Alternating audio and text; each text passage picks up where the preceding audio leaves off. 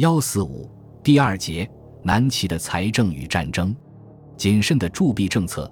自四百六十五年宋明帝即位到四百七十九年萧道成建，南齐代宋，刘宋政权再没有铸造过铜钱。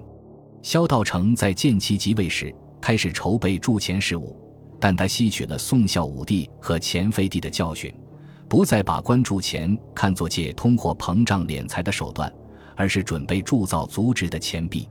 一代之际，事务纷纭，加之北魏乘机发起战争。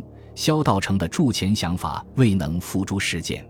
到萧道成统治的最后一年，建元四年（四百八十二年），朝臣孔济曾上铸钱军获益。他认为当前米价低廉，是因为铜钱少，钱价提高之故，所以应重开关铸钱。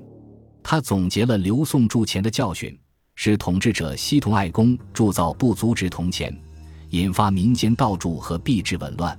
所以，他认为新铸铜钱应当钱重五铢，一一汉法，以保障币制稳定。此事交由朝臣讨论，大臣们也普遍认为钱货转少，宜更广铸，重其铢两，以防民间。萧道成遂命令州郡大规模收购原料铜，为官铸钱做准备。